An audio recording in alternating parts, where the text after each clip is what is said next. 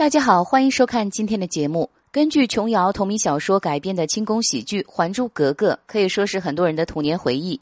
剧中由林心如饰演的夏紫薇是乾隆遗留在民间的女儿，母亲去世后，便和丫鬟金锁一起从老家济南来到京城寻找自己的亲生父亲。最后历经千辛万苦，终于和乾隆父女相认。这个故事虽然是虚构的，但是紫薇格格在清朝历史上是有原型的。她就是乾隆皇帝的四女儿和硕和家公主，生母是纯惠皇贵妃苏氏。相传公主刚出生的时候，手指之间有蹼相连，呈佛手状，所以常被人们称为佛手公主。乾隆帝很喜欢这个女儿，不舍得她远嫁关外，于是就把她指给了大学士富察傅恒的次子福隆安。这确实是一个好归宿。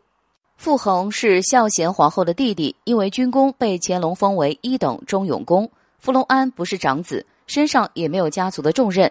之后世袭父亲的爵位，做了兵部尚书。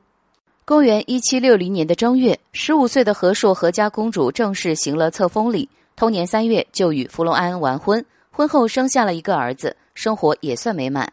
但是好景不长，和硕和家公主在二十三岁那年不幸病逝，福隆安也在三十九岁时去世了。两人合葬在通惠河边。现如今，在老北京城的东便门外，共有两座公主坟，一个是康熙帝女儿固伦温宪公主的墓地，还有一个就是通惠河边的佛手公主坟。